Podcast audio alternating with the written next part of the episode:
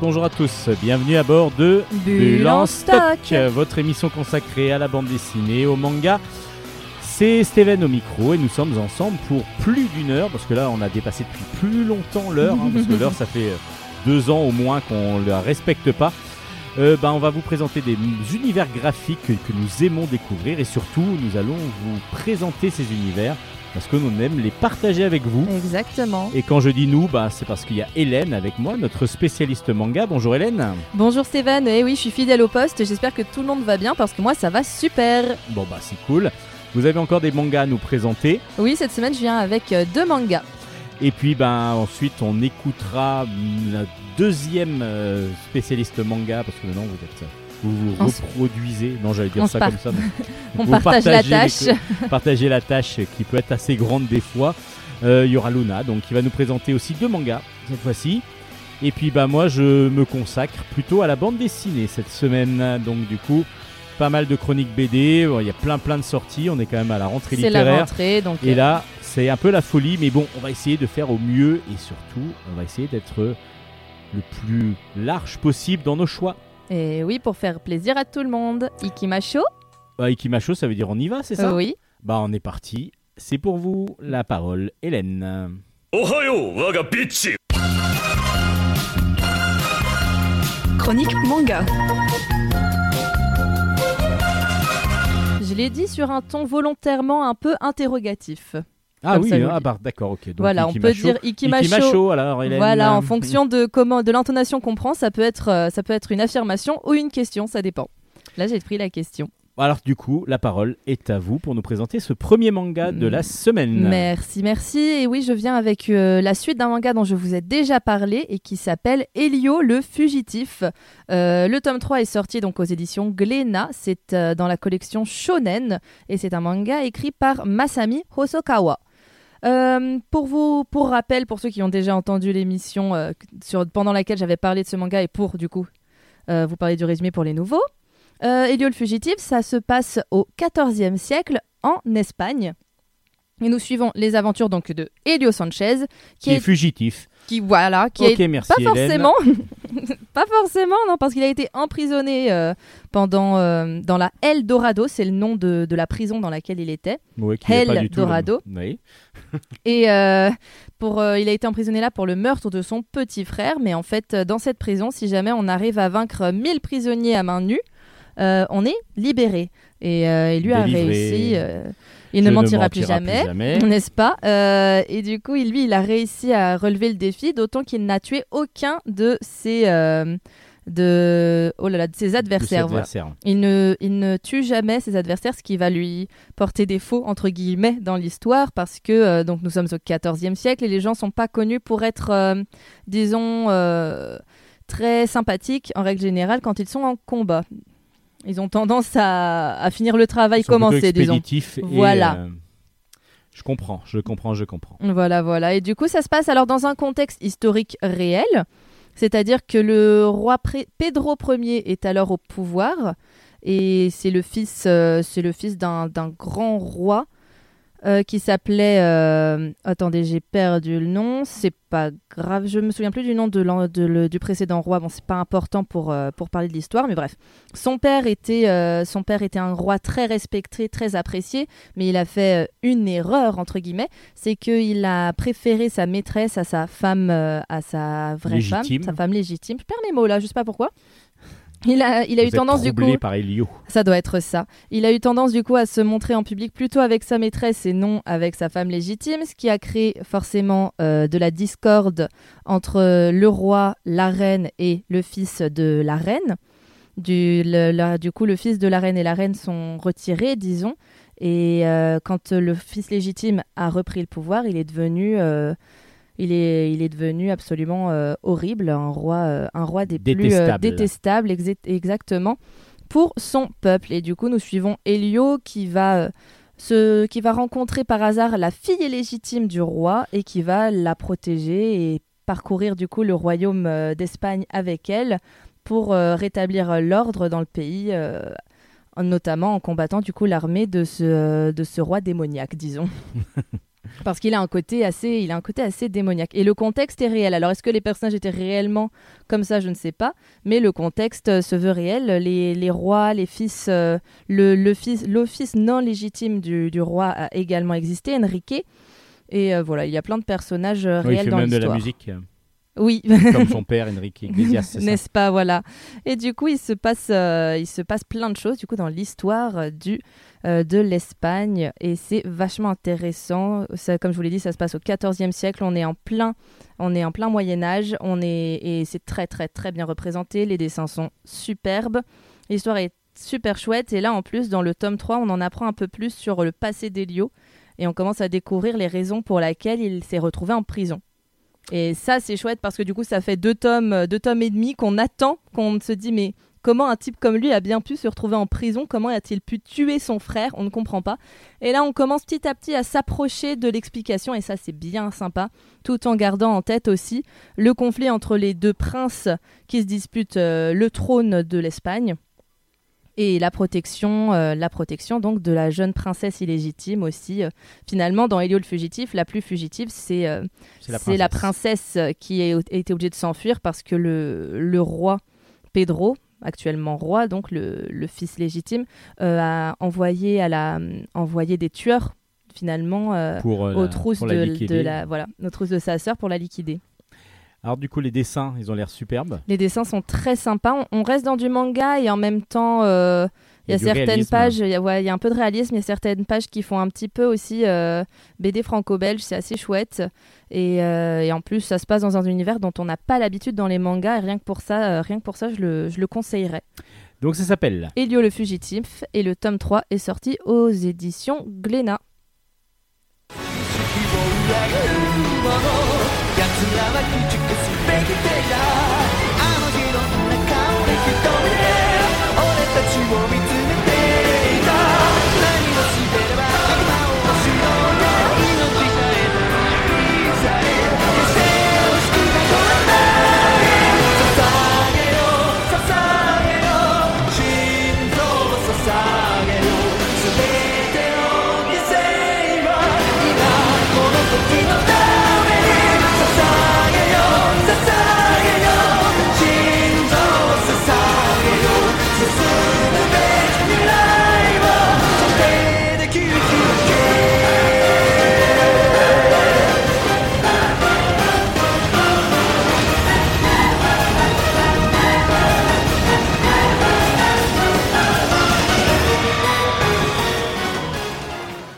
Alors, vous êtes toujours dans la chronique manga de Hélène. Et puis, si je compte bien, donc j'ai mes, mes doigts là qui sont prêts. Donc, une chronique. Vous avez dit qu'il y en avait deux. Donc, j'enlève un à deux. Ben, il en reste Il un en reste- manga à présenter, je crois. Un manga à Je présenter. suis assez fort en maths. Bravo, grâce bravo. à mes doigts. Franchement, Surtout je grâce suis, à mes doigts. euh, je suis impressionnée par votre 10, talent. je sais plus faire. Bah, il y a les pieds. oui, mais je suis pas assez souple. Ah d'accord. du coup, je viens avec un deuxième manga qui cette fois-ci est sorti aux éditions Doki Doki. Je vous ai déjà parlé également de ce tome 1, ça s'appelle Tetsu et Doberman. Et là, nous avons le tome 3 et dernier tome de la série qui vient de sortir. Et c'est écrit par Tsutomo Ono.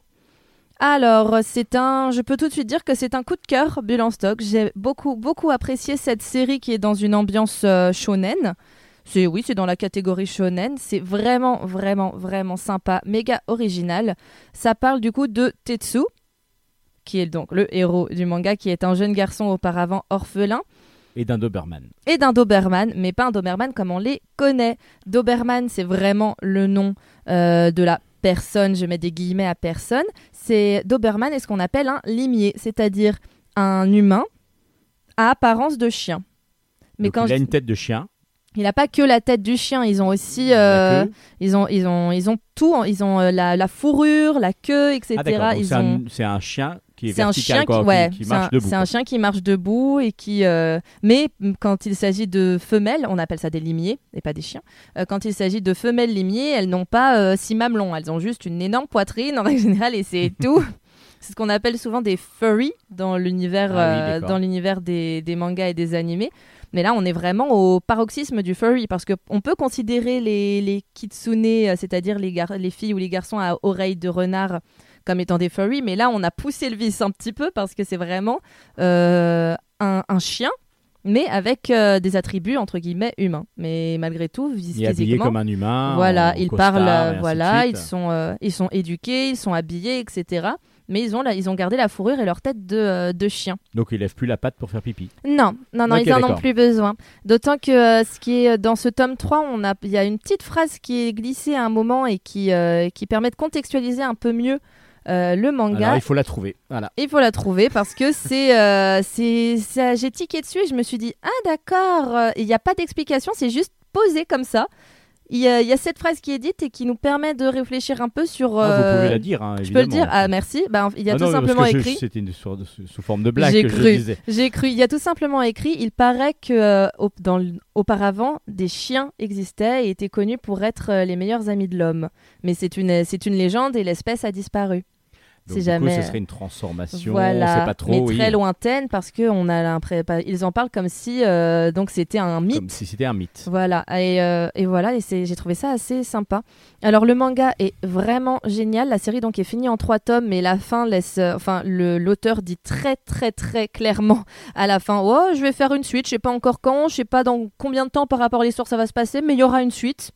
Donc on se dit ah bon super, je, je prends, je prends parce que il y a tellement de choses amenées dans ce manga euh, avec des réponses mine de rien.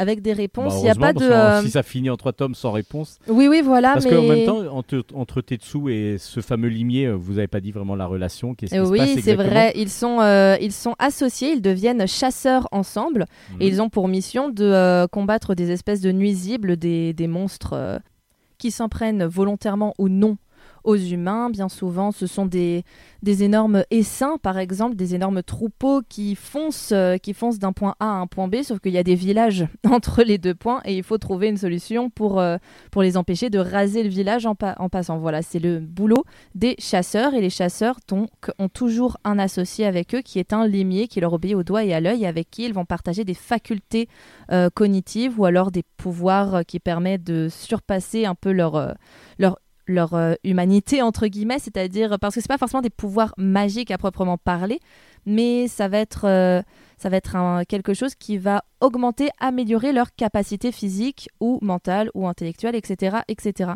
Et c'est méga intéressant. Vous avez très bien fait de me dire de de- d'expliquer ça parce que c'est vrai que comme j'en suis au tome 3 j'ai oublié de, de dire le plus important c'est que donc euh, Doberman et Tetsu ils sont reliés par euh, cette euh, relation donc de chasseur et à noter et c'est important de le savoir que Doberman était auparavant le limier du grand-père de Tetsu. Donc Tetsu était orphelin n'était pas au courant que son grand-père était un chasseur reconnu mondialement et euh, Doberman est finalement allé à sa rencontre lui a expliqué la vérité mais ça c'est au tout début du tome 1 J'imagine. et ensuite, ils ont commencé à partir à l'aventure ensemble. Donc c'est pour ça que ça pourrait. être- Il peut y avoir d'autres aventures parce que les personnages. euh, Exactement, là on est vraiment dans l'enfance. Bah oui, on- c'est vraiment super bien écrit, super bien fait. On n'a pas le temps de s'ennuyer. Il y a, il y a un dynamisme génial sans pour autant en faire trop parce que parfois dans les histoires qui sont prévues pour être courtes, euh, l'auteur a tendance à s'en mêler les pinceaux et à vouloir trop en mettre. Là, c'est juste ce qu'il faut. Et les Tetsu et Doberman vivent des aventures qui se suivent, qui ne se ressemblent pas. Et, en même temps, on a, on a quand même quelques explications sur l'univers, sur le contexte qui sont mises, euh, mais subtilement, dans le scénario. Et ça, c'est vraiment chouette. Je trouve que euh, le, ce manga est très bien écrit. Merci Tsutomi Ono. Tsutomi Ono, pardon. Euh, c'est son choix d'ailleurs à l'auteur. J'avais un peu regardé, c'est un choix de l'auteur de faire une série aussi courte. Ce n'est pas la maison d'édition qui lui a dit stop, parce que non, ça a super bien marché.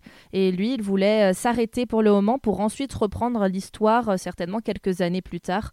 Un peu comme Naruto et Naruto Shippuden par exemple, sauf que Naruto et Naruto Shippuden, c'est beaucoup, beaucoup, beaucoup plus long. Mais voilà, Tetsuo Doberman, c'est génial. Chaque personnage a son importance, a son intérêt, a ses raisons d'être là. Et en même temps, j'ai hâte de découvrir la suite de Tetsuo Doberman parce que on sent qu'il y a certains personnages qui, euh, qui ont des idées derrière la tête. Et j'aimerais savoir ce qui va se passer avec ces personnages-là plus tard, justement, dans un futur plus ou moins proche.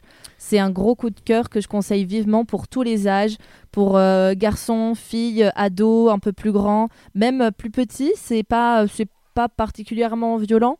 Donc euh, ça, ça pourrait pas, ça pourrait pas choquer un gamin en CM2, je pense. CM1, CM2, on peut commencer à lire. Il y a juste de la bagarre, donc faut, faut s'assurer que le petit soit prêt à regarder un truc avec un peu de bagarre. Mais bon, c'est déjà le cas dans beaucoup de dessins animés pour enfants de 9-10 ans. Ils ont Donc, accès euh, un peu tout sur euh, Netflix et voilà. ainsi de suite. donc n'est-ce pas euh, Donc euh, vraiment, vraiment très, très, très, très, très, très sympa. Et même d'un point de vue graphique, la qualité est exceptionnelle. Les personnages sont originaux et ça, ça m'a beaucoup plu. Donc on rappelle les références. Donc ça s'appelle Tetsuo et Doberman, c'est sorti aux éditions Doki Doki et j'ai juste oublié de vous dire qu'il y a aussi à la toute fin du tome une histoire annexe euh, qui n'a rien à voir avec Tetsuo et Doberman, ça s'appelle Le Golem de fer. C'est un court récit qui avait été publié en 2016 dans un magazine au Japon. C'est de l'heroic fantasy et c'est pareil, c'est sur quoi 30 pages? Et c'est génial et on a tout en condensé sans pour autant que ça soit trop lourd à comprendre et vraiment je conseille vivement. Merci beaucoup Hélène. C'est toujours un plaisir. On se retrouve donc la semaine prochaine Oui. pour de nouvelles aventures mangakesques. Oui. En attendant, on écoute Luna pour ses chroniques manga. Alors nous retrouvons Luna pour notre, pour notre chronique hebdomadaire. Bonjour Luna. Bonjour. Alors je dis votre chronique, mais euh, vos deux chroniques du coup, parce que là vous avez deux mangas à nous présenter. C'est exact. Alors le premier est aux éditions Delcourt Tonkam, je crois, et s'appelle... Réincarné dans un autre monde, créé par Pongea d'après le roman de Shinko Shoto. Ok. Et ça parle de réincarner dans un autre monde, c'est peut-être un isekai ou quelque chose comme ça Ah, On va voir. J'attends le résumé avec impatience. Alors, Sano est un employé de- dans une société esclavagiste qui l'exploite. Alors qu'il travaille depuis chez lui, il a aperçu une fenêtre apparaître sur son écran d'ordinateur. Avec pour message Vous avez été invoqué dans un autre monde. En pensant que c'est un virus, Sano essaye de redémarrer son ordi, mais il se fait directement téléporter dans un autre monde d'héroïque fantasy. Il se retrouve assis sur l'herbe et voit un slime à côté. Et sans faire exprès, il a réussi à le dompter. En regardant autour de lui, il remarque une maison abandonnée au milieu de la forêt. Il décide donc d'y entrer. Il y a des livres dans une grande étagère. Sano en prend un et commence à le feuilleter. Une grande lumière blanche surgit du livre. Sano découvre qu'il vient d'apprendre la magie. En se retournant, il voit plein de slime et décide donc de tous les dompter. Alors le slime, il faut rappeler, c'est une sorte de, de boule gluante, un petit peu, un petit peu de... de, de- Oh, Souvent on disait, de- moi il y avait la pâte à prout, si je me rappelle bien, un petit peu, euh, c'est un Oui, petit peu un de pâte peu. à modeler, c'est un petit peu ça, qui Oui. colle un petit peu, mais en même temps sans coller. Mm. Donc c'est des sortes de boules de, de gel, de gel, quoi, un petit peu. Oui. C'est ça Un peu. Ok, bon donc j'ai, j'ai- pour l'instant j'ai l'idée. Donc il essaye de dompter les slimes. Et du coup, après cela, tous les slimes se jettent sur les livres et les lisent tous. Grâce à une des, des compétences que Sano a, il reçoit toutes les informations des magies que les slimes ont appris. En sortant de la maison, il y a un gros tremblement de terre. Un immense dragon apparaît devant lui. Sano utilise un sort et le terrasse en quelques secondes. Mais pour utiliser le sort, il a puisé dans, il a puisé dans sa source d'énergie. Il faut donc rapidement qu'il trouve quelque chose à manger et un endroit pour se reposer. Et là, vous nous laissez comme ça. Oui. Et là, du coup, mais parce que vous nous spoilez un petit peu, parce que le dragon et tout ça, c'est au, au tout début de l'album. Ça, c'est au tout début. Ah oui, donc du coup, il y a beaucoup de choses qui se passent après, alors. Oui. Bah après, c'est pour ça que je me suis arrêtée là. Je pouvais pas tout dire non plus. Donc du coup, il a, il devient un vrai gros magicien grâce au slime, apparemment. Bon, on va vous expliquer à la fin, à la suite, du coup. Oui. On va voir. Dans la suite du roman, enfin dans la suite du manga, tout est expliqué. Et du coup, vous en avez pensé quoi? Bah du coup, j'ai bien aimé ce shonen car il y a une touche d'humour et j'aime bien le fait que Sano ait une force est très fort mais qu'il n'en a pas conscience. L'œuvre originale est donc un roman. Je trouve qu'il a très bien été adapté en manga et le style de dessin va très bien avec l'histoire et le genre. D'accord, beaucoup d'a- beaucoup d'action, Oui. euh, beaucoup d'humour, du coup. Bah, et en plus, il a l'air très très épais. Je regardais Oui, ça c'est- en le feuilletant un petit peu. Je sais pas combien de pages il a exactement, mais il a plus de pages que d'habitude, j'ai l'impression. Oui, c'est pas je un, pas, un je, tout je petit vois manga. pas de numérotation. Euh, non, il n'y a pas de numérotation, mais ça a l'air d'être voilà, un, un manga assez épais. On est sur du manga un peu plus épais que d'habitude. Oui. Ça s'appelle donc euh, Réincarné dans, un, autre, monde. monde. Le tome 1 est sorti aux éditions.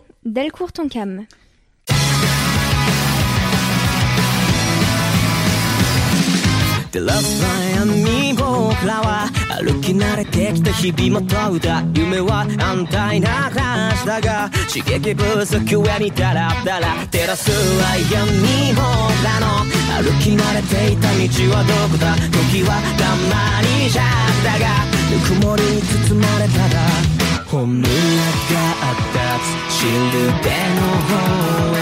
思い出すは優しいメロディー。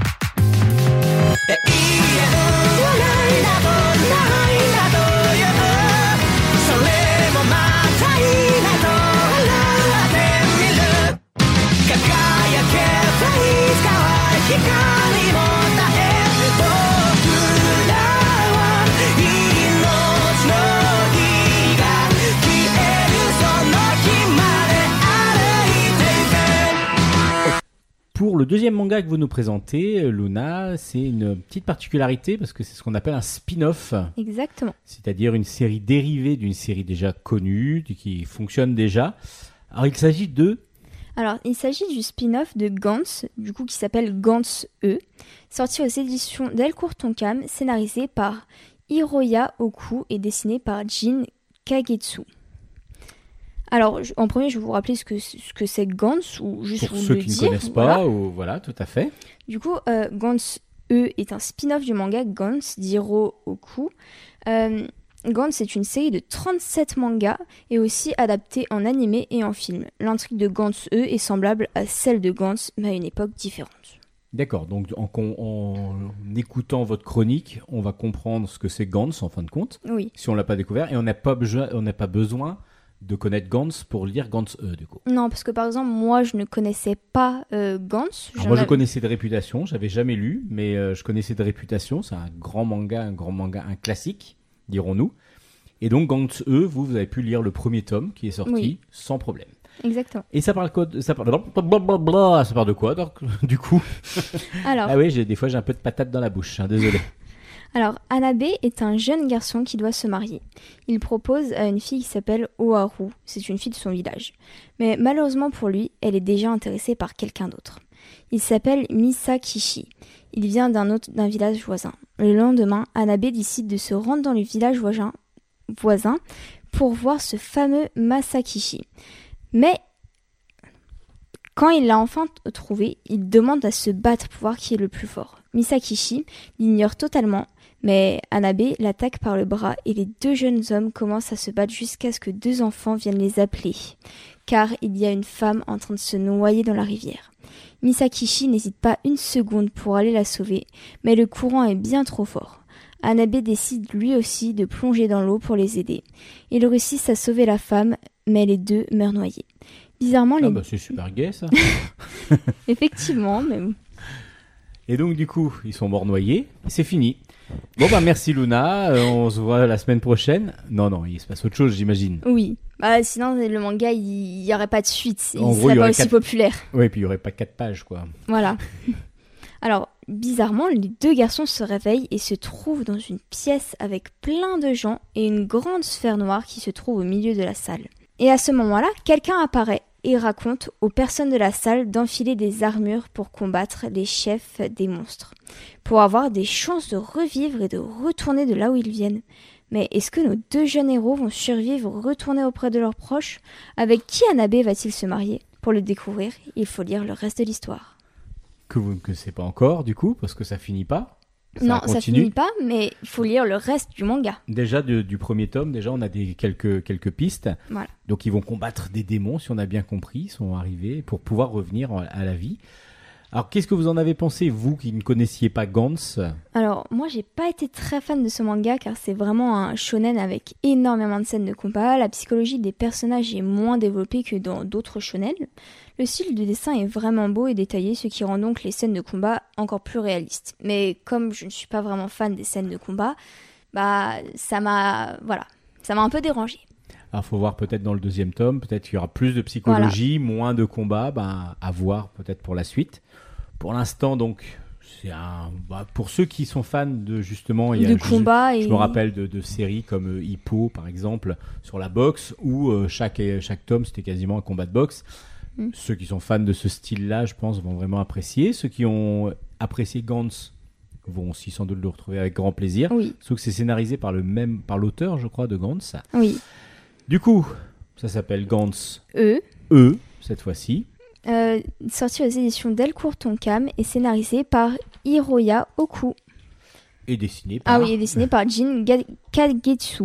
Bah, surtout que vous avez dit que c'était bien dessiné, donc tant Oui. faire. Merci Luna. Donc euh, une petite, un petite chronique, euh, enfin pas mitigée, mais un petit manga mitigé pour le deuxième chronique. Mais ça arrive. On Oui. peut pas tout aimer. On se retrouve la semaine prochaine? À la semaine prochaine. C'était Luna pour ses chroniques manga. On passe maintenant à euh, morceau musical du jour avec comme euh, Vous avez oublié de, maintenant- re- de remercier Luna?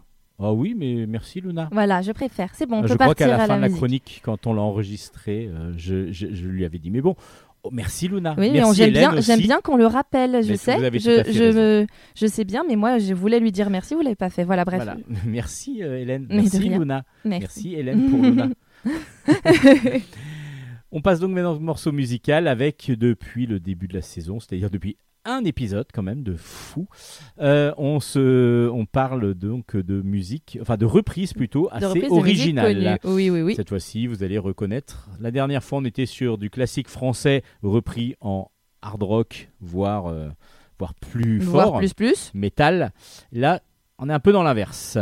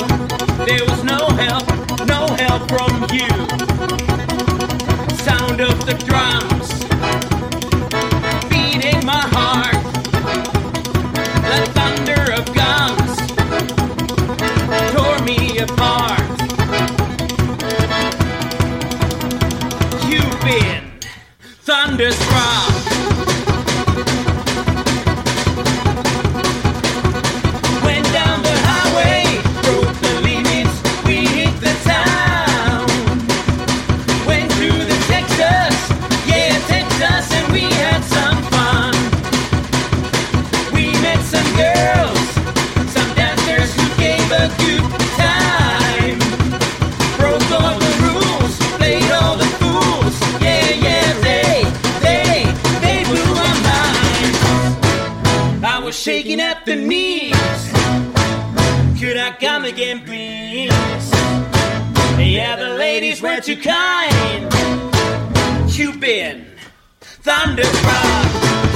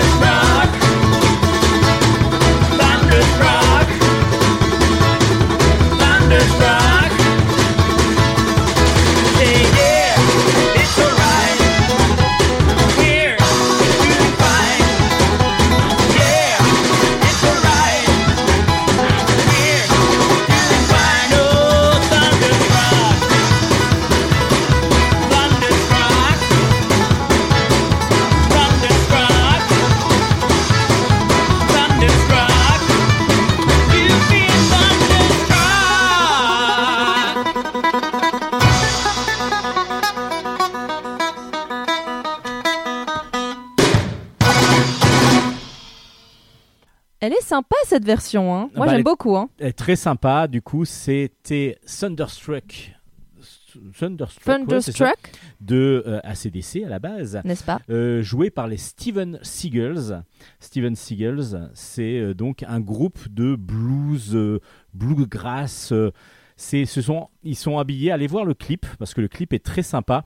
Ils sont tous habillés en bleu de travail. euh, c'est un peu les, les, les, paysans qu'on voit dans Délivrance, euh, un petit peu, un peu sales et ainsi de suite.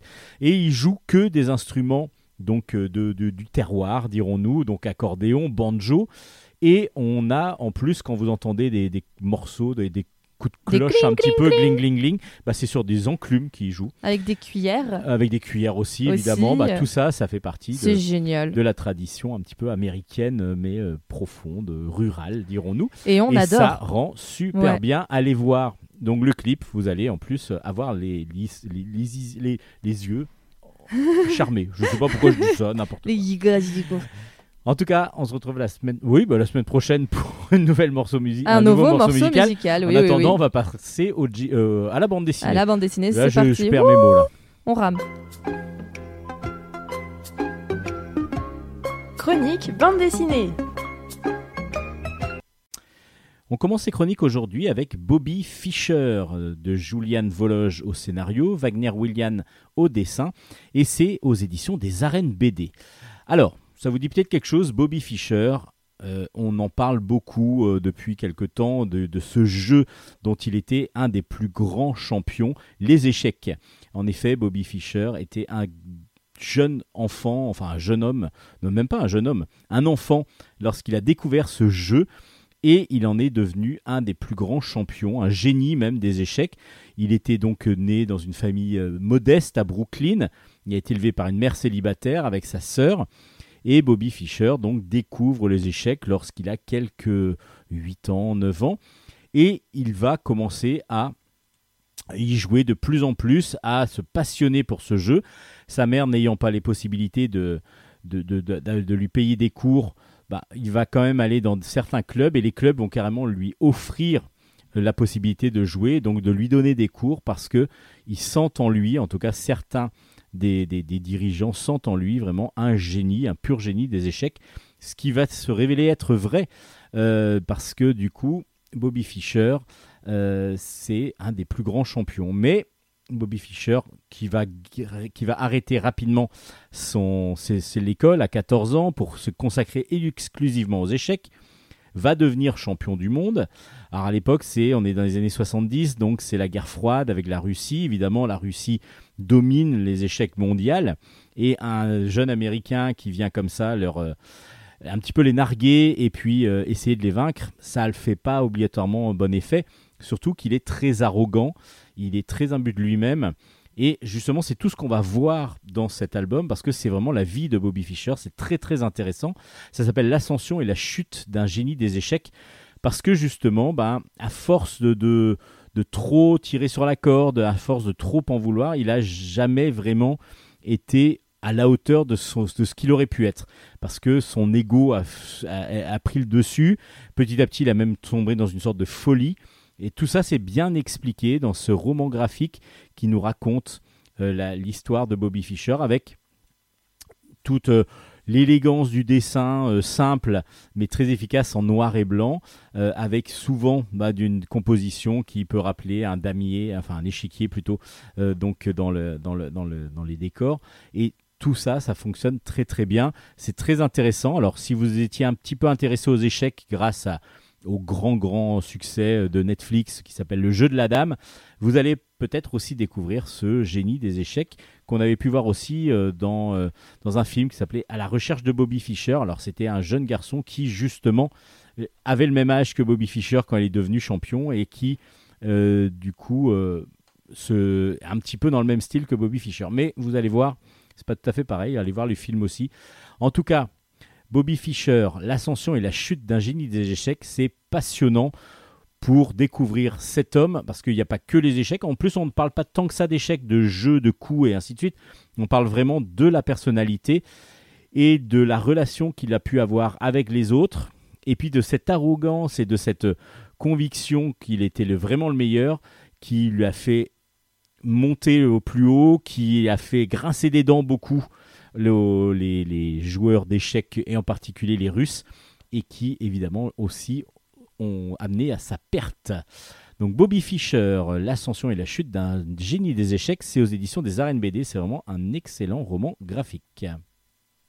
On continue avec La Croix sanglante. Le deuxième tome est sorti, ça s'appelle Terre sainte, c'est de Marco Stojanovic au scénario, Janos Dan Katalin au dessin, et c'est aux éditions Delcourt dans la collection Histoire et Histoire. En effet, on parle vraiment d'histoire parce qu'on est en plein milieu des croisades, la quatrième croisade exactement, lancée par le pape Innocent III, et on suit Philippe de Crécy qui, malgré le- les réticences de son père, veut partir donc dans cette croisade.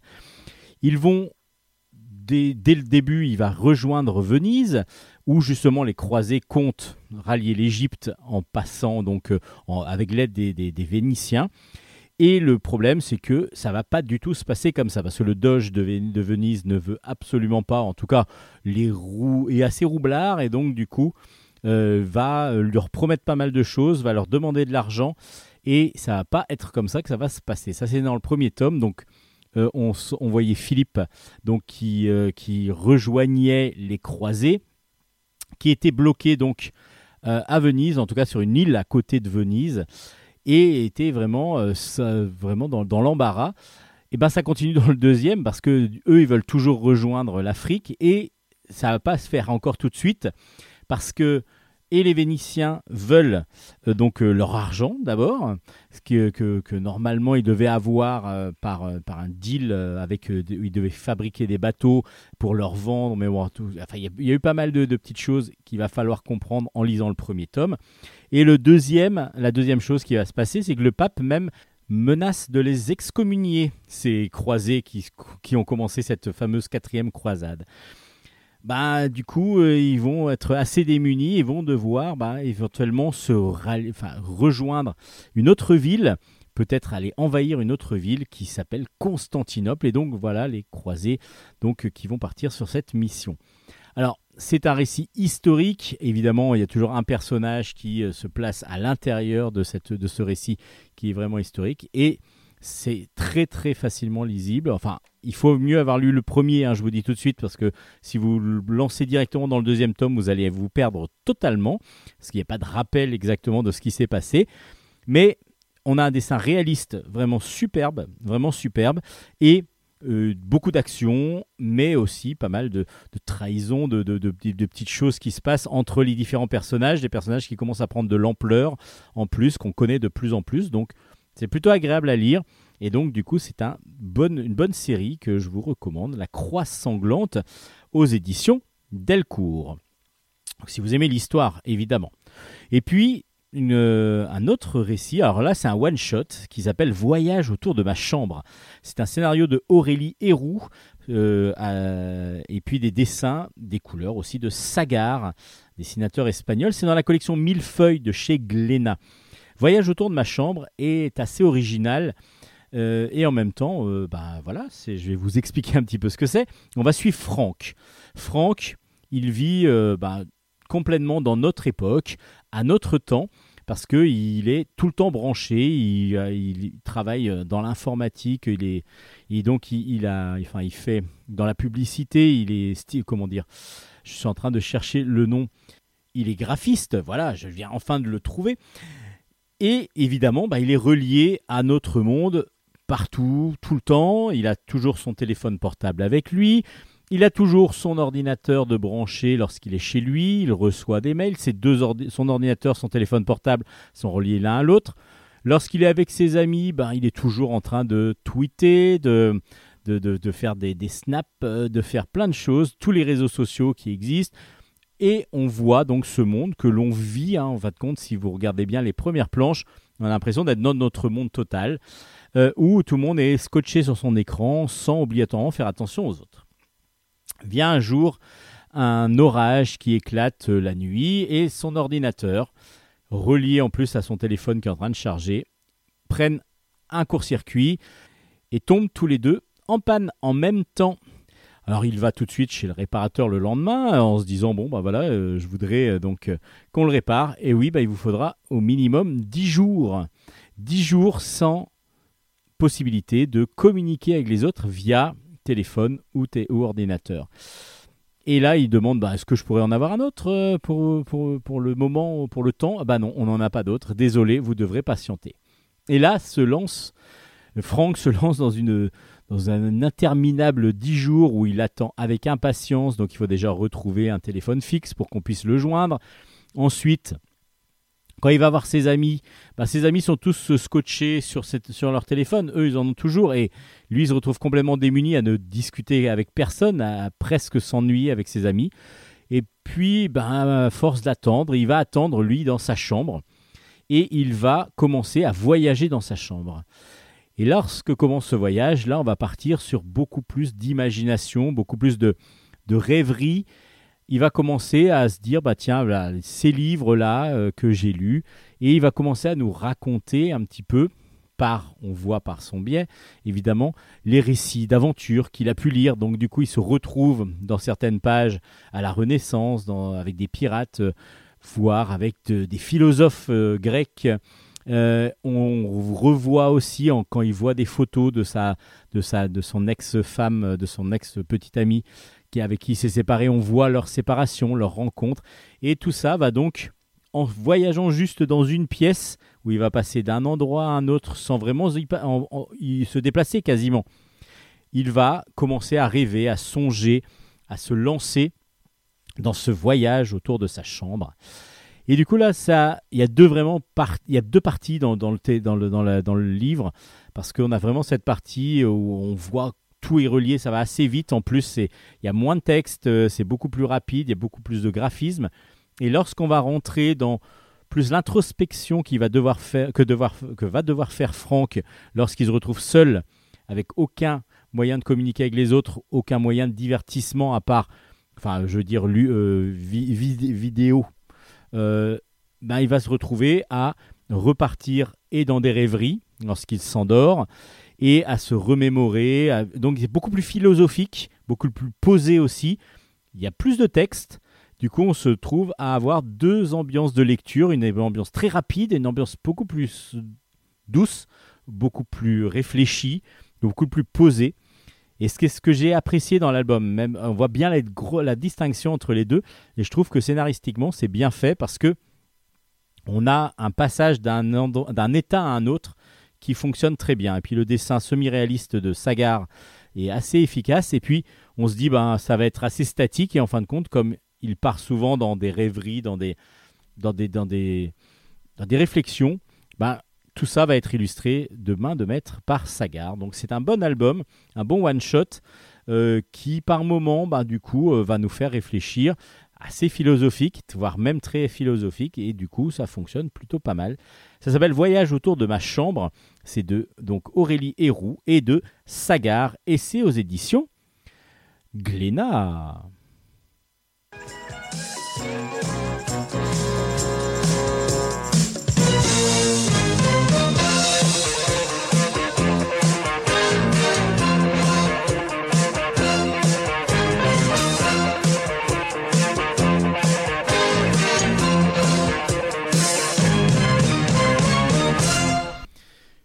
Le jour où j'ai rencontré Ben Laden. Bon, ce n'est pas de, c'est pas moi qui parle. Ce sont deux, deux personnes qui vont, qui vont nous parler justement dans ce, euh, roman graphique qui est paru aux éditions Delcourt. Le premier tome s'appelle De Vénitieux à, euh, Tora Bora, pardon, et c'est de Jérémy Dress. Et Jérémy Dress donc est allé donc à Vénitieux rencontrer deux personnages qui s'appellent Nizar Sassi et Mourad Benchelali. Et c'est leur récit qu'il va nous retranscrire. Parce qu'il faut savoir que Vénitieux était une des plaques tournantes du radicalisme euh, et donc des, jeunes qui partaient faire le djihad donc euh, en Afghanistan pour rejoindre les armées euh, donc de, Ben Laden et des talibans. Euh, à part que là, on va suivre donc Nizar et Mourad qui sont tous les deux partis ensemble en Afghanistan en 2001 euh, au début euh, 2001. Ça a une importance, vous allez comprendre pourquoi. Enfin, un petit peu en août 2001 exactement. Euh, et qui, eux, sont partis, mais pour d'autres, raisons que euh, justement faire la, la guerre. Eux, ils n'étaient pas partis pour ça, ils étaient partis pour visiter et pour aller vivre et, éventuellement rencontrer des pays où l'islam était vraiment la religion qui était pratiquée par tout le monde et donc une religion qui, enfin, des pays où l'islam était la base. Et eux voulaient voir comment se passait dans ces pays-là l'acceptation de l'islam, enfin même pas l'acceptation, le, vivre dans un pays où l'islam était donc euh, la religion de base. Euh, ils par des intermédiaires, ils vont donc pouvoir partir en Afghanistan et là ils vont complètement changer de fusil d'épaule. Ils vont, ils pas compris au départ pourquoi, pourquoi tout paraissait louche. Alors, il y a pas mal de choses qui paraissaient louches au départ, qui nous paraissent louches maintenant quand on voit leur parcours.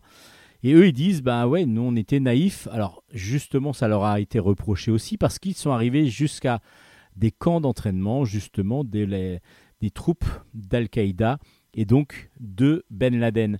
Ils ont rencontré même Ben Laden et il y a eu une joie lorsqu'ils sont arrivés dans ce, dans ce camp, pas parce que leur arrivée était là, parce qu'ils sont venus d'arriver, mais parce que c'était le 11 septembre 2001.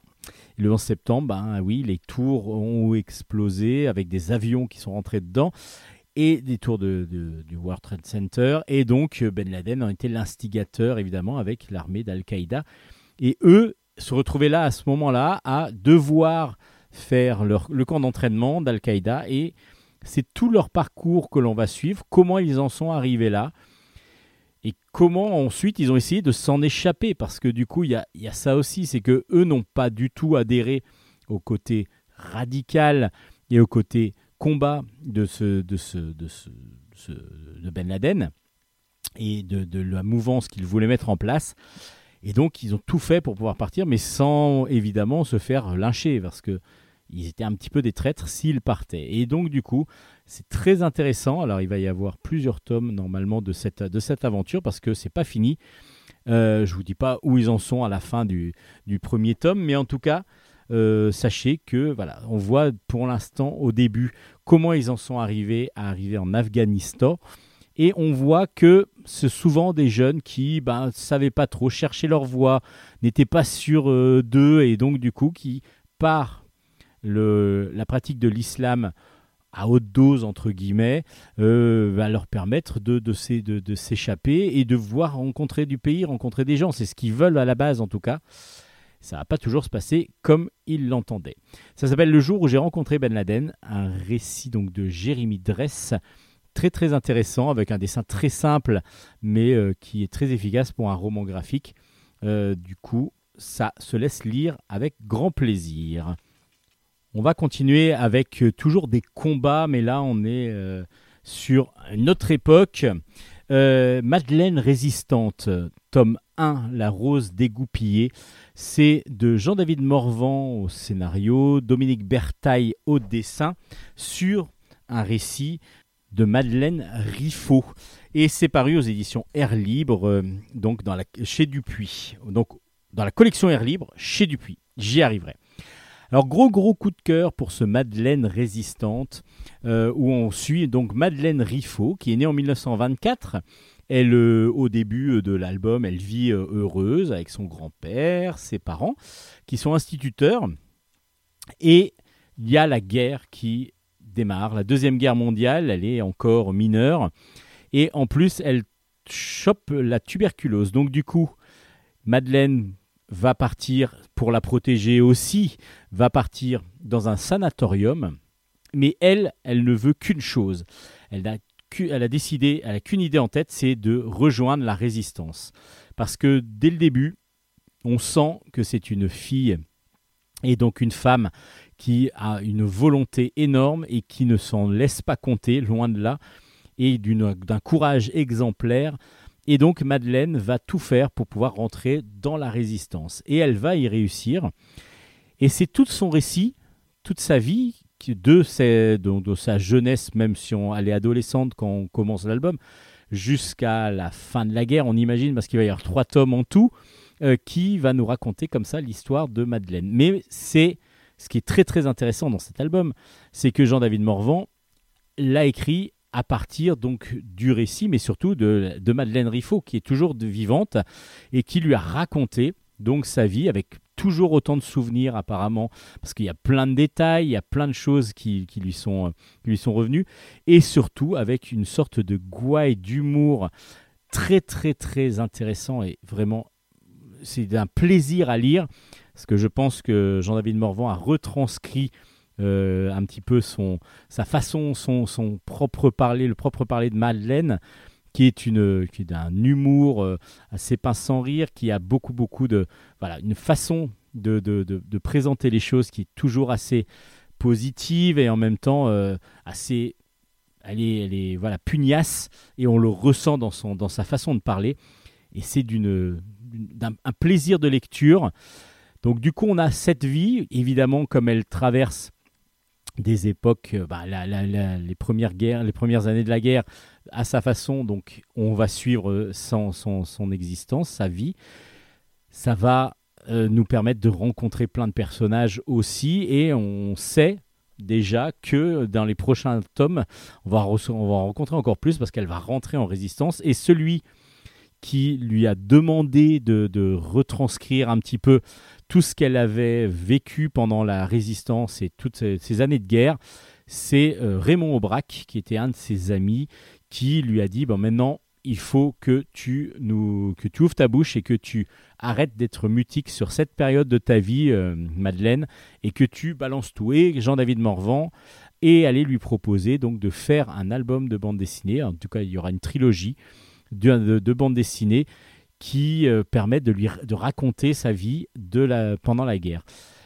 Un petit peu réticente au départ, elle a accepté ensuite et c'est pour un bonheur, mais pour nous c'est un véritable bonheur de lire cet album qui est une beauté graphique absolument géniale. Bon ça on sait que Dominique Bertaille est très très bon.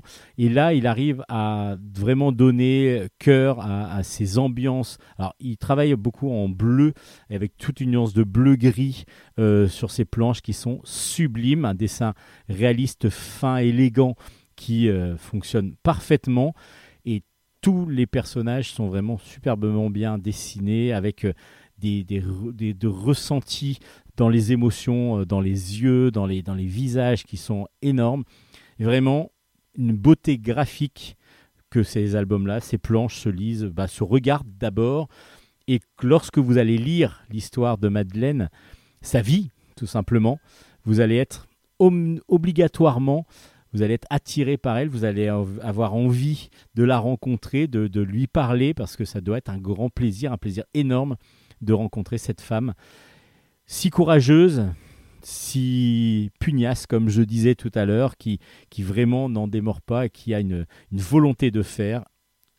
Un vraiment gros, gros coup de cœur que ce Madeleine Résistante, tome 1, aux éditions Dupuis, dans la collection Air Libre. Merci, monsieur Morvan, merci, monsieur Bertaille, et merci beaucoup, madame Riffaut, de nous offrir le récit de histoire.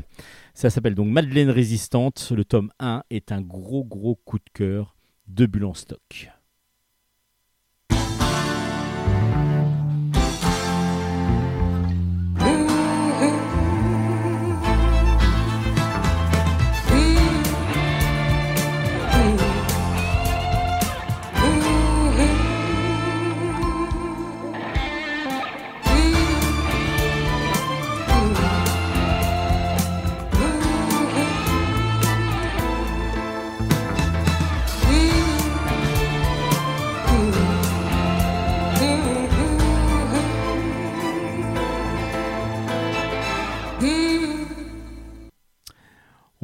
Continue ce bulle en stock, cette chronique BD avec Debout les morts, fantaisie macabre. C'est de Franz Duchazot aux éditions Sarbacane. C'est une, un one-shot très très original. Alors déjà, on a un dessin toujours aussi élégant, toujours aussi empreint de, de vitalité, de dynamisme de Franz Duchazot, qui utilise là un noir et blanc euh, tout le long de l'album, vraiment d'une très très belle façon. Et vraiment, on a des personnages caricaturaux à souhait, euh, avec des belles gueules bien, bien campées Et puis, bah, on va avoir beaucoup, beaucoup de squelettes. Pourquoi? Parce que Debout les morts, bah, c'est pas euh, vraiment euh, ce qu'on, c'est pas vraiment euh, faux. On est donc euh, au Mexique et euh, on est dans une, sorte d'hacienda où il y a un commandant, le commandant El Toro, qui dit Allez, moi je, je veux que on, on construise et, que vraiment ma maison euh, et mon hacienda soit la plus belle, etc. Donc il me faut plus de main-d'œuvre. Donc vous allez aller travailler pour moi, et puis même s'il n'y a pas assez de main-d'œuvre, vous allez aller déterrer les morts pour qu'ils aillent donc euh, venir, pour qu'ils viennent pour, euh, pour vous aider. Et ben ça va se passer parce que quand il le dit, bah, ça va être le jour des morts qui va arriver. Et là, du coup, les anciens pendus, euh, fusillés, mitraillés de la Révolution mexicaine de 1910 vont sortir de leur tombe et vont aller entre guillemets, se venger, aller euh, titiller euh, les puissants, aller titiller un petit peu tout ce qui se passe. Et c'est une fantaisie macabre, ça, porte très très bien son nom, parce que Franz Duchâteau nous offre un délire graphique, oui, parce que du coup on voit des morts qui se baladent, des squelettes qui se baladent un peu partout. Et puis voilà, on a une comédie et en même temps bah, qui est très très très sociale, parce que évidemment les propriétaires terriens en prennent plein leur grade, les, les militaires aussi, enfin voilà. Et justement, c'est le- les prolétaires et les pauvres paysans qui vont petit à petit reprendre un petit peu la, la mettre, avoir la main mise grâce à ces soulèvements de morts. Alors, c'est d'une, c'est un délire, un vrai délire graphique, un vrai délire scénaristique. Je vous propose de vous-même vous faire votre opinion. Moi, j'ai beaucoup apprécié. Après, il y a des plein de personnages qui, qu'on va rencontrer au fur et à mesure. En particulier Emiliano, qui lui travaille dans le cimetière et qui meurt d'envie de venger son père, qui était lui révolutionnaire, qui s'est fait tuer pendant cette fameuse révolution mexicaine, et du coup qui revient, donc il recherche absolument le, corps de son père, le squelette de son père. Alors va-t-il le retrouver et puis va-t-il l'aider à mettre à mal et à sac euh, ces bourgeois, ces militaires, ces religieux, ces gouverneurs qui euh, vont être attaqués lors de ce jour des morts un petit peu particulier? Donc Debout les morts, c'est un album euh, frais, vraiment noir aussi parce que du coup c'est que du noir et blanc assez sombre parce que ça se passe que la nuit, mais on est vraiment dans un, bon délire, un bon, un bon album très original de Franz Duchazot aux éditions Sarbacane. Et puis on va rester dans un univers de, de- d'histoire avec l'insurgé de Varsovie. C'est dans la collection Histoire et Destin de Jean-Pierre Pécaud au scénario et Dragan Ponovic au, dessin. C'est aux éditions Delcourt. Euh, dans cette collection Histoire et Destin, on va à chaque fois prendre un personnage qui a réellement existé et Jean-Pierre Pécaud raconte sa vie. Et là, on suit par exemple Maria Sabina Devrim, qui est donc a suivi, qui a été euh, donc qui a vécu l'insurrection de Varsovie. On est en 1944, donc euh, on est euh, l'armée rouge approche de Varsovie. Il y a la résistance polonaise qui petit à petit se met en place pour pouvoir déclencher une insurrection. Et du coup, les Allemands réagissent vraiment de façon violente et commencent à, à tuer tout le monde. Donc, durant trois mois, les résistants donc euh, euh, de polonais vont faire le siège, donc vont essayer de se battre contre les SS. Donc, euh, pendant pendant ces trois mois à Varsovie. On va suivre dans cet album donc Maria Sabina qui à 21 ans va faire, faire, faire partie de cette résistance là et qui une fois, parce que du coup, pour savoir comment ça s'est passé, bah, une fois qu'elle a pu échapper à la mort, va être expatriée en France et elle va pouvoir raconter son histoire. Et c'est cette histoire-là que nous raconte Jean-Pierre Pécaud à travers le récit de cette femme exemplaire. Alors, le dessin de Paunovic est absolument magnifique. Un dessin réaliste qui est superbe, euh, des personnages euh, vraiment avec des couleurs aussi qui sont très très belles et donc du, du coup qui est marquant.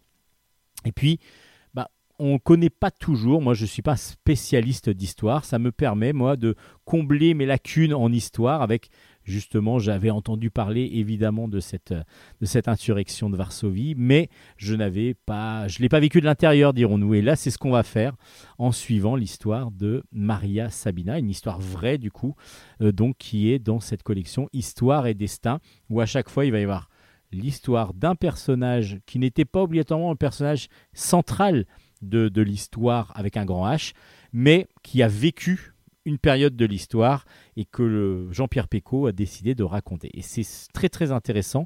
Je trouve que le biais pour choisir bah, justement ces différents destins est plutôt euh, intéressant euh, dans, cette, dans cette collection.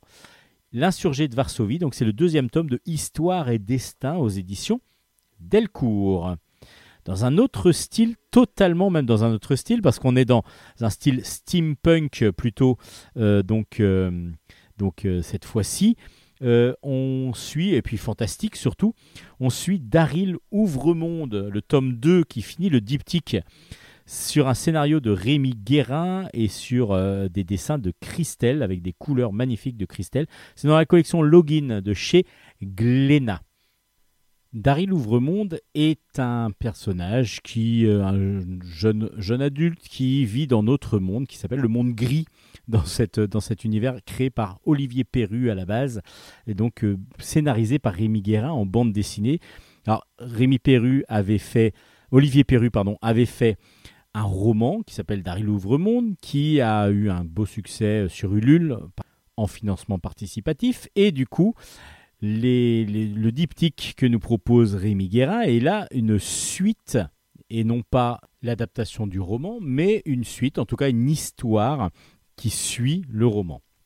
Donc du coup, Rémi Guérin se lance dans ce scénario. Alors Daryl, qui c'est Daryl? Daryl, c'est un jeune homme qui euh, vit dans notre monde, le monde gris, euh, et qui a la possibilité de passer d'un univers à l'autre euh, parce qu'il est, euh, bah, il est journaliste. Ça s'appelle journaliste avec un Y. Donc c'est quelqu'un qui va faire des enquêtes pour pouvoir en faire des articles évidemment, mais en même temps ces enquêtes, bah, comme il les résout, c'est une sorte de policier aussi. Donc il va pouvoir aller dans le monde, dans un monde parallèle, donc euh, qui lui permet comme ça de passer d'un monde à l'autre. Et justement, il va se passer pas mal de choses. En même temps, il est ami avec un fantôme, un revenant qui s'appelle Dean. Et Dean, lui aussi, a cette possibilité-là. Et Dean et comme Daryl ont une amie qui s'appelle Juliane, qui a la possibilité elle aussi de voir les morts, mais qui ne peut pas passer d'un monde à l'autre, elle par contre. Et Juliane est amoureuse de Dean, Dean est amoureuse de Juliane, mais évidemment, il y en a un qui est fantôme, l'autre qui est femme. Daryl aussi a quelque chose entre Juliane et lui, mais bon, en tout cas, lui, Daryl, il est là pour faire des enquêtes, pour pouvoir faire des articles, et c'est devenu un des plus grands journalistes euh, de, l'univers bah, de- son univers à lui, de l'univers du, monde gris. Il va donc se passer quelque chose, il va commencer à faire une enquête sur le premier tome. Là, il y a le deuxième tome qui finit, donc je ne vais pas vous en dire trop, mais il y a eu pas mal de- de- d'aventures. Alors déjà au début du premier tome, on apprend à connaître un petit peu cet univers de steampunk euh, fantastique avec le passage entre ces deux mondes euh, qui, qui existent.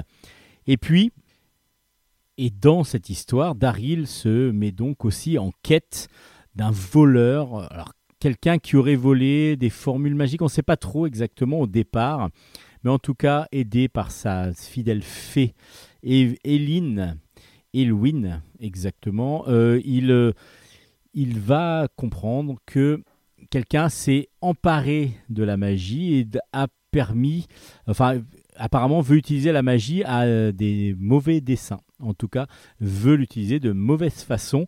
Et donc Daryl Ouvremonde, accompagné donc de son de ses amis, va devoir essayer de comprendre exactement ce qui s'est passé. Et dans le deuxième tome, ben, on va avoir la conclusion de cette aventure. Je vous en dis pas trop parce qu'il y a plein de choses à découvrir, que ce soit scénaristiquement avec cet univers euh, que nous offre Rémi Guérin, qui est donc le prolongement de celui d'Olivier Perru, et puis surtout graphiquement avec les couleurs et les dessins de Christelle, des dessins matinés de manga, mais avec une couleur absolument magnifique. Alors beaucoup d'effets euh, qui, qui rendent vraiment l'atmosphère féerique un petit peu, une ambiance vraiment steampunk qui fonctionne excellemment. Excellemment, c'est vrai qu'on a, on a un côté conte, un côté féerie, un côté magie qui fonctionne très très bien. Et du coup, ce diptyque est vraiment une superbe aventure qu'il va falloir mettre entre beaucoup de mains parce qu'on est vraiment sur un très très bon album, un très bon, un très bon diptyque avec un univers que l'on voudrait continuer à, à découvrir et qui m'a donné moi envie de découvrir le roman. Donc où le roman euh, va, euh, bah, ça c'est la suite du roman, une suite au roman et euh, j'ai envie de découvrir moi ce qu'est vraiment l'ouvre-monde avec découvrir Daryl par le livre que je n'avais pas acheté à l'époque. Donc, Daryl Ouvremonde, tome 2, avec un scénario de Rémi Guérin, des dessins et des couleurs de Christelle. C'est aux éditions Glénat et c'est une grosse recommandation de Bulle en stock.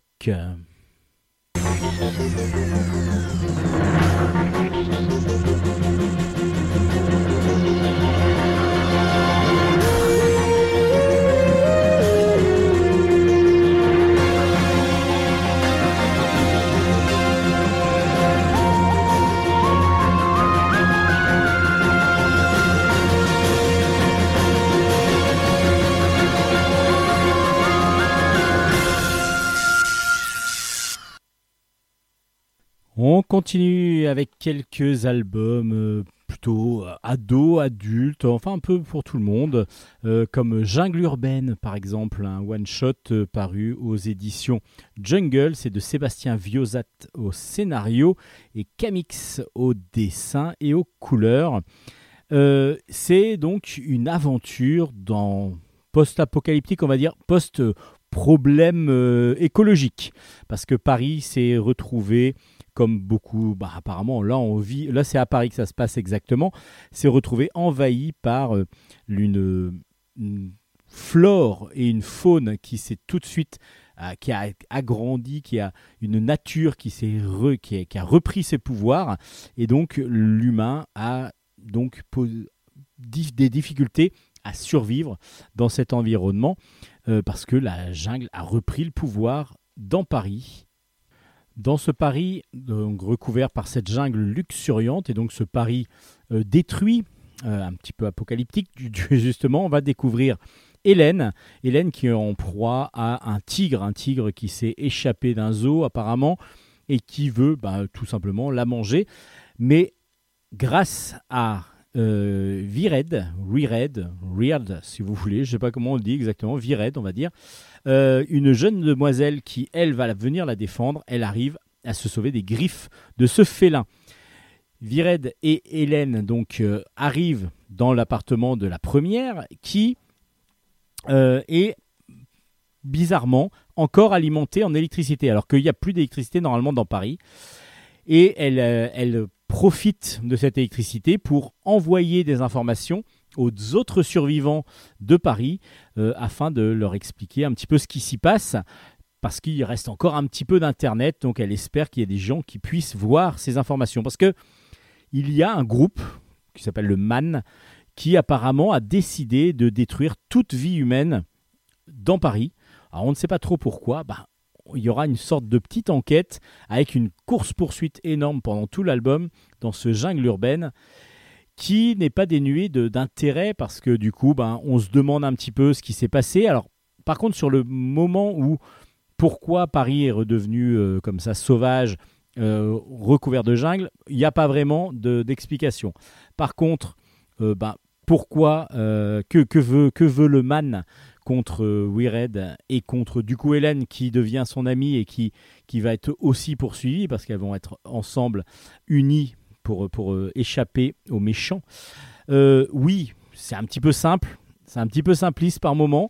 Et surtout moi ce que je peux reprocher au scénario, désolé, mais c'est que bah, en un tome de 46 planches ou 56, il y en a un peu plus que d'habitude, mais euh, ça va très vite et on n'a pas assez d'explications pour, pour poser vraiment les bases de, de, de ce qui, a, de, de- des problèmes qu'il peut rencontrer, des envies et des, des, pourquoi, des- le pourquoi des actions de certains, de certains personnages, et puis la psychologie des personnages aussi. C'est beaucoup trop rapide. Il aurait fallu soit un album beaucoup plus épais, soit deux albums, je pense, pour pouvoir développer cet univers qui est, qui est loin d'être sans intérêt, mais qui, bah, c'est voilà, il y a un petit côté dommage. Euh, j'en aurais, j'aurais préféré en avoir plus. Après, le dessin de Camix, euh, c'est un, c'est un- un- dessin plutôt euh, bien réalisé, semi-réaliste, qui fonctionne pas mal, mais on est un semi-réaliste un peu plus jeunesse, un- qui tourne un peu vers, euh, pas le cartoon, mais euh, un petit peu, et du coup, le mix, bah, justement, pour Camix, ça fonctionne très très bien. Le dessin est beau, les scènes d'action et ainsi de suite sont plutôt bien faites, donc du coup, un plaisir graphique qui n'est pas dénué d'intérêt, loin de là, et par contre, un scénario qui peut-être va trop vite, peut-être un peu dense pour un album unique, un one-shot. Je pense qu'en deux tomes, on aurait vraiment pu avoir un plaisir de lecture encore plus grand. Ça s'appelle Jungle Urbaine, c'est aux éditions Jungle. Un one-shot encore, mais je ne sais pas. Je ne sais pas parce que moi je suis resté pas sur ma fin, mais j'aurais bien aimé que ça continue. Bertille et le monde sans espoir, c'est de Maurizia Rubino et c'est sorti aux éditions Les Aventuriers de l'étrange. Premièrement, graphiquement, c'est magnifique. Euh, Rubino, donc Maurizia Rubino, nous offre un univers graphique très original. Il y a euh, un découpage fou avec des personnages. euh, bah, vous allez voir qu'il n'y a pas beaucoup de personnages, en tout cas humains, mais qui ont tout de suite une caractéristique physique, qui ont, qui ont vraiment une, face, à la face, une façon de dessiner chaque personnage, chaque oui, personnage, euh, vraiment d'une façon très originale. Et du coup, ça donne une vivacité, ça donne une beauté graphique à toutes les planches. Le jeu des couleurs aussi est très très bien choisi parce qu'il y a du rose qui ressort très fort sur plutôt une ambiance gris bleuté. Et c'est quoi Bertille bah, Du coup, c'est une jeune demoiselle qui vit dans un monde où les humains ont complètement disparu. Seuls les animaux survivent, mais malgré tout, mal- malgré le fait qu'il n'y ait que les animaux, ils n'arrivent pas à s'entendre non plus. Et on arrive en plein milieu d'un combat, en fin de compte, entre les corbeaux qui essayent de prendre le pouvoir, donc un côté très noir, très sombre euh, dans le ciel en particulier, surtout quand ils sont des nuées, contre les ours, les ours, mais qui une sorte, qui peuvent voler et qui veulent détruire, donc qui, parce que le monde a changé quand même, hein, évidemment, vu que les humains ont disparu, le monde a évolué, et les ours, du coup, peuvent voler et sont peut-être le dernier rempart contre l'invasion des, des corbeaux. On va retrouver dans ce total euh, monde euh, complètement fou et en même temps, c'est pas fou parce que c'est même sombre, bien glauque un petit peu. euh, Enfin, il y, a- un côté désespoir qui rentre en jeu. Une petite fille qui, elle, essaye de survivre toute seule. Pour l'instant, on la rencontre, elle essaye de récupérer le maximum de plumes de corbeaux pour en faire des ailes, des ailes afin de s'envoler et donc de pouvoir s'échapper de ce monde et de pouvoir aller autre part, en tout cas de pouvoir voler et de pouvoir s'échapper. Elle va rencontrer un petit ours qui lui s'appelle Hercule et ils vont tomber en amitié. Mais est-ce que l'amitié avec cet ours ne va pas transformer pas mal de choses? C'est très très original comme, euh, comme, comme, comme traitement graphique déjà et scénaristique aussi. On est dans un conte mais pas tout à fait joyeux. On, on a des ambiances et des sentiments qui vont euh, se, avec lesquels on va jongler, avec lesquels l'autrice va jongler. Et c'est une merveille de sensation. Vraiment, il y a une sensation de lecture qui, par moment, on passe les planches parce qu'on est euh, assez euh, dans l'action. D'autres moments, on est beaucoup plus contemplatif.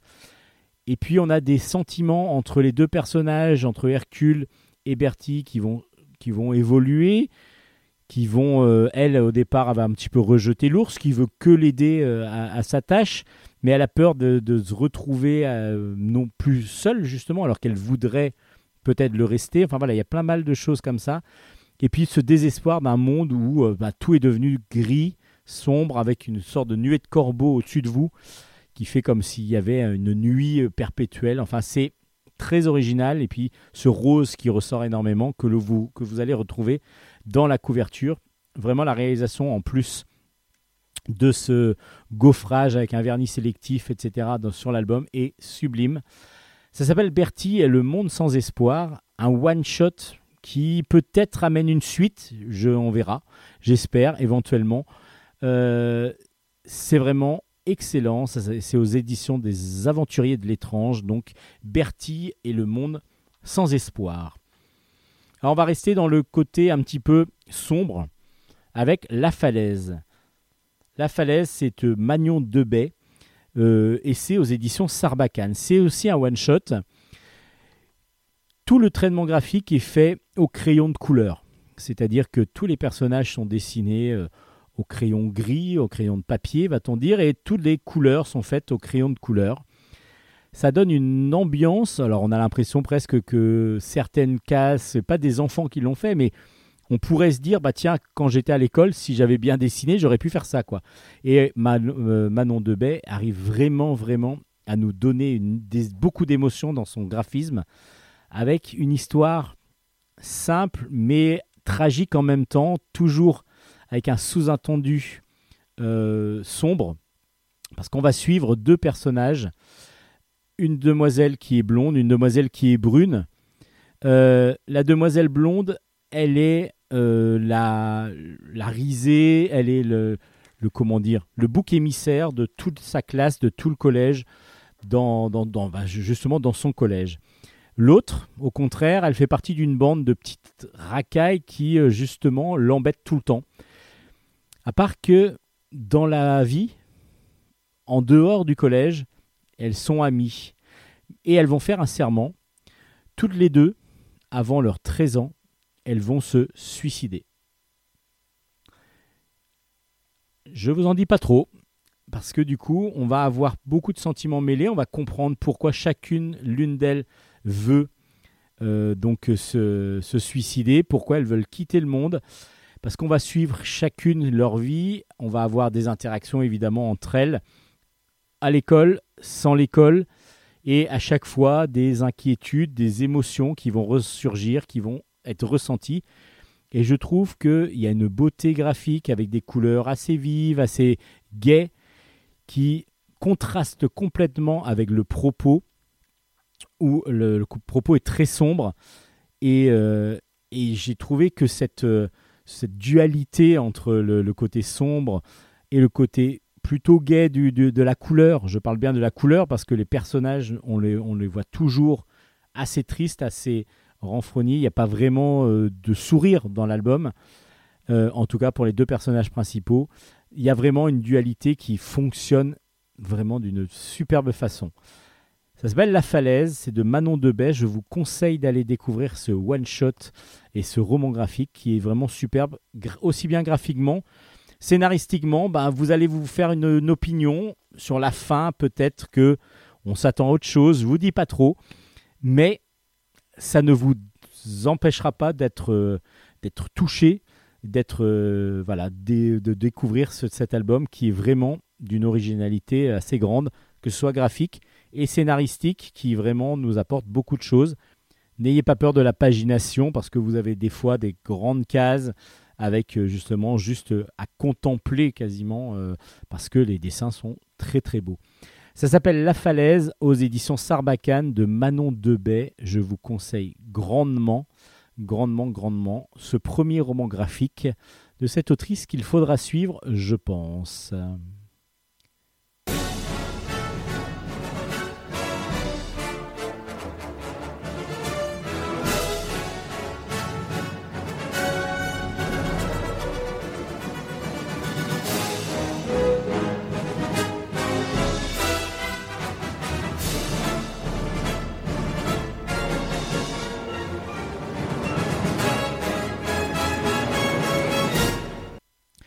Allez, trois petites chroniques euh, avant de finir cette émission de Bulle stock. Tout d'abord, ah, un héros qui revient et qu'on adore. Léo Loden revient avec le tome 28.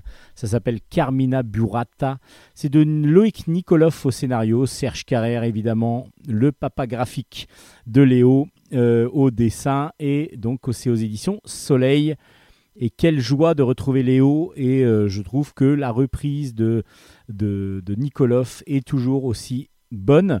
Euh, L'album précédent, c'était 7 à 8. J'avais une ou deux petites euh, réserves. Et là, bah non, je n'ai même pas, du coup, parce que c'est un excellent album. On suit donc euh, Léo, qui suit, on suit aussi sa vie de famille, parce que vous savez qu'avec Marlène, ils ont eu des enfants, des jumeaux. Donc déjà, il va y avoir toute une petite histoire, parce que les jumeaux rentrent à la maternelle. Et donc, bah, du coup, les papas, le, papa, la maman qui amènent leurs enfants à la premier jour d'école, bah, c'est émouvant. Bon, vous allez voir ce qui se passe, je vous en dis pas trop.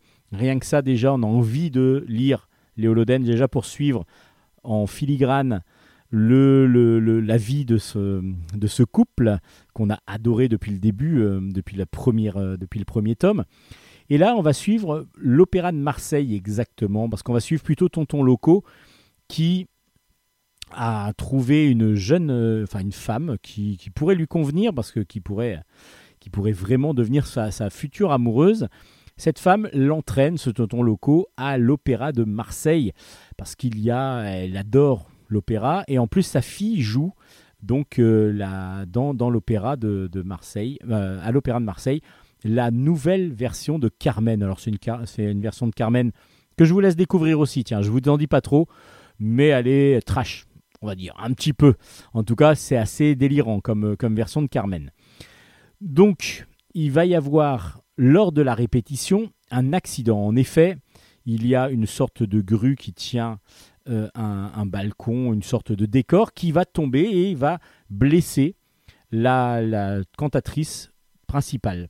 Du coup, Diane, la fille de la, de, de la dame que drague, va dire tonton Loco, va prendre la place euh, parce qu'elle est doublure de cette, de cette femme-là et donc elle devient la cantatrice qui va chanter à l'opéra. Mais il y a toujours quelque chose qui va aller, qui va, qui va, qui va aller de mal en pis parce qu'il va y encore y avoir des accidents à répétition lors de la première et lors de- des- des- différents jours. Qu'est-ce qui se passe exactement? Évidemment, tonton Loco, qu'est-ce qu'il va faire? Ben, Il va dire bah, vous avez qu'à prendre Léo comme, euh, comme détective privé pour euh, enquêter sur cette, sur cette triste histoire d'accident à répétition. Et donc voilà, une belle enquête pour Léo Loden. Et on a vraiment bah, tout, tout, tout. La vie euh, de Léo, comme je vous disais, avec Marlène. Tonton Loco à fond, parce que du coup il est amoureux, alors du coup il est à fond. Et, du coup Léo qui va suivre une enquête qui est vraiment efficace, qu'on arrive peut-être à voir venir et pas toujours. Enfin voilà, vraiment bien mené. Et on est vraiment dans un très très bon Léo Loden. Évidemment, bah, je ne dis même pas, mais Serge Carrère maîtrise tellement bien sa situation euh, graphique que bah, Léo, il est toujours aussi bon, euh, aussi bien dessiné. C'est toujours un très très bon Léo Loden. Euh, un grand grand plaisir de lecture. Si vous ne connaissez pas la série, vous pouvez commencer un petit peu avant, mais c'est vraiment un personnage que l'on adore et que vous pouvez retrouver donc dans le tome 28 aux éditions Soleil. Euh, Savez-vous que les, philo- les, dinosaures pardon, philosophaient? Bah, Si vous ne le saviez pas, Marc Dubuisson et Régis Simoni vont vous présenter les philosaures. Marc Dubuisson au scénario, Régis Simoni au dessin. C'est dans la collection Patakès de chez Delcourt. En effet, on va se trouver donc à l'âge du paléolithique avec des dinosaures qui sont euh, doués d'abord de parole parce qu'entre eux ils peuvent parler donc du coup ils peuvent communiquer et nous on va suivre avec délectation ces petits dialogues et ils vont surtout savoir philosopher. En effet, ils vont se poser plein de questions, il va y avoir plein de réponses plus ou moins absurdes et c'est ce qu'on va aimer dans cet album. Alors, c'est dans la collection Patakès, je vous rappelle, c'est une collection d'un format carré, souple, avec à chaque fois quatre cases, qui trois ou quatre cases qui forment. Alors il peut même y avoir un dessin, des fois simple, mais trois quatre cases maximum qui vont raconter un petit gag. Et là, euh, Marc Dubuisson va jouer sur plusieurs fronts, et c'est ça qui est plutôt intéressant. Il va jouer sur le front vraiment philosophique, où là, on va se demander des fois, ah oui, tiens, et puis on va commencer à réfléchir euh, avec des, des situations qui pourraient être vraiment euh, ben, au bac de philo quasiment, avec une réponse des dinosaures qui évidemment va peut-être pas être celle que nous on aurait eue. Et puis des fois on a des choses beaucoup plus folles, beaucoup plus euh, bah, qui, vont faire où il va y avoir un twist euh, au dernier, à la dernière case qui va euh, nous emporter totalement. Surtout que bah, les dessins de Régis Simoni, malgré le fait que ce soit des dinosaures qui vont se discuter entre eux, donc on peut se dire ça va être trop statique, on va commencer à en avoir ras le bol, on va avoir l'impression d'avoir toujours les mêmes dessins. Bah non, il arrive déjà à trouver des styles graphiques différents pour les différents dinosaures. Et puis évidemment, bah, il va y avoir des grands, des petits, euh, différents, euh, des herbivores, des, des carnivores. Mais en plus, il leur donne des gueules terribles, ce qui nous donne juste envie de, bah, de les connaître presque, moi, sauf s'ils veulent nous bouffer, c'est pas top. Mais en tout cas, euh, ces dinosaures sont très vivants, malgré le fait que, comme je vous dis, des fois, il y a des situations où c'est juste deux dinosaures qui vont se parler sans bouger. Donc, il arrive à, leur donner des postures et presque à les animer pour nous donner euh, l'impression qu'ils sont en train de, se mouvoir. Donc, les philosaures, du coup, on va avoir pas mal de choses comme euh, sentiment de lecture. Déjà, graphiquement, on va être euh, happé parce que les dinosaures, ils sont super bien dessinés. Merci Régis Don Simoni pour cela. Et Marc Dubuisson va nous entraîner des fois sur des gags complètement visuels, voire complètement absurdes, et d'autres où il y a des plus de réflexions philosophiques. Il y a même une ou deux que j'ai pas compris, à vrai dire. Il faudra que vraiment je me renseigne parce qu'il y a un ou deux gags. Je me suis dit, Hum, qu'est-ce qu'il a voulu dire là? J'ai pas tout, compris. Et d'autres qui sont qui vont dans le bon sens, qui vont dans, qui sont pas dénués de bon sens, loin de là. Mais du coup, ben, ça nous fait aussi réfléchir. Cette collection Patakès est très très originale et les philosaures, du coup, vous allez euh, adorer, je pense, parce que vous avez pas mal de styles de gags différents dans l'album, avec en plus plein de dinosaures super bien dessinés. Les philosaures, donc aux éditions Delcourt, dans la collection Patakès. Et puis pour finir, allez, j'arrive, je retourne en CM1, moi, avec Vive le CM1. C'est de Greg Newman au scénario, de Francesco Sala au dessin, et c'est d'après les romans de Ségolène Valente. Et tout ça, c'est aux éditions Jungle. On suit donc euh, Camille qui vit de nouvelles aventures avec sa meilleure amie Marilou. Et ben du coup, dans le premier tome, devinez où elle était C'était Vive le CE2. Et ben elle était en CE2 et maintenant, elle a passé une classe. Elle est en CE1, en CM1, pardon. Et du coup, non, autrement, elle aurait redoublé et même reculé, hein, donc ça aurait pas été terrible. Et donc, dans Vive le CM1, elle va se retrouver en CM1, il va lui arriver pas mal de petites choses. Alors, c'est toujours par 5-6 planches, d'une petite histoire. Là, par exemple, elles doivent faire, euh, Camille et Marilou doivent faire un exposé sur un animal. Euh, donc, elles choisissent le hamster. Et justement, ça tombe bien, euh, Camille arrive à avoir un hamster. On lui offre un hamster et donc elles vont pouvoir étudier le hamster et elles vont se le partager, faire garde partagée de hamster. Mais ça va pas se passer exactement comme on veut. Et c'est même un peu trash celui-là, Ah, sans être trash vraiment. Après, il va y avoir une, randonnée en vélo, il va y avoir pas mal de petites choses. C'est très mignon. Le dessin est très frais, euh, un petit peu figé par moment, mais bon, il manque un petit peu de, rythme, enfin de mouvement plutôt dans certains dessins. Après, ça reste vraiment, bah, on va dire que ça va être pour le public. Vive le CM1, je pense que c'est vraiment fait pour un public de jeunes de 6 à 10 ans. Euh, voilà. Après, les, histoires sont un petit peu simples et le dessin voilà, convient tout à fait pour les plus jeunes donc de l'école primaire. Donc ça s'appelle Vive le CM1. C'est vraiment plus pour ce type de public. Après, vous pouvez vous faire votre opinion si vous avez 75 ans et voir si vous aimez quand même et si vous pourriez retourner en CM1. Après, c'est pas, c'est mignon, voilà, c'est mignon. Mais je suis pas le public visé, donc c'est normal que je sois pas dithyrambique parce que du coup, euh, voilà, je sais pas, je suis pas, j'ai pas été aussi touché que certains albums. Vive le CM1, c'est ce qui va clore cette fois-ci notre émission Bulle en stock.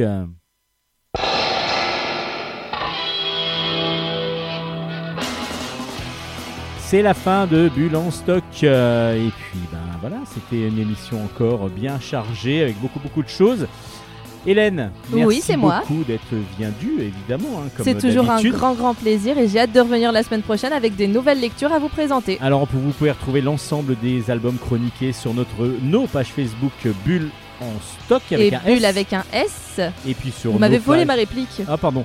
On peut retrouver donc de- sur nos pages Facebook Bulle en stock, Bulle avec un S, ainsi que la, la page Facebook de mon ami Steven Bescon que vous pourrez retrouver facilement sur les réseaux sociaux. les Alors réseaux que moi je suis introuvable, on est beaucoup trop d'Hélène Garnier. Et vous pouvez aussi nous écouter évidemment sur Radio Grand Paris avec euh, le génial euh, Nicolas Le Godin. magnificent. le J'aime bien Nicolas mot. Godin qui est, qui est donc aux commandes de Radio Grand Paris. Et puis sur tous les, bah, toutes les plateformes de podcast, euh, Spotify, Comme Deezer, et on de ne les cite plus parce qu'on nous trouve absolument partout, Si vous ne trouvez pas, c'est que vous voulez pas. n'est-ce pas? On se retrouve la semaine prochaine pour de nouvelles aventures euh, en dessin, de nouvelles aventures du 9e art. Mais toujours avec le sourire. Bah, toujours, j'espère. En tout cas, bonne émission. J'espère que vous avez bien aimé l'émission. Allez, on se dit à la semaine prochaine. Bye bye bye bye. Bye bye bye.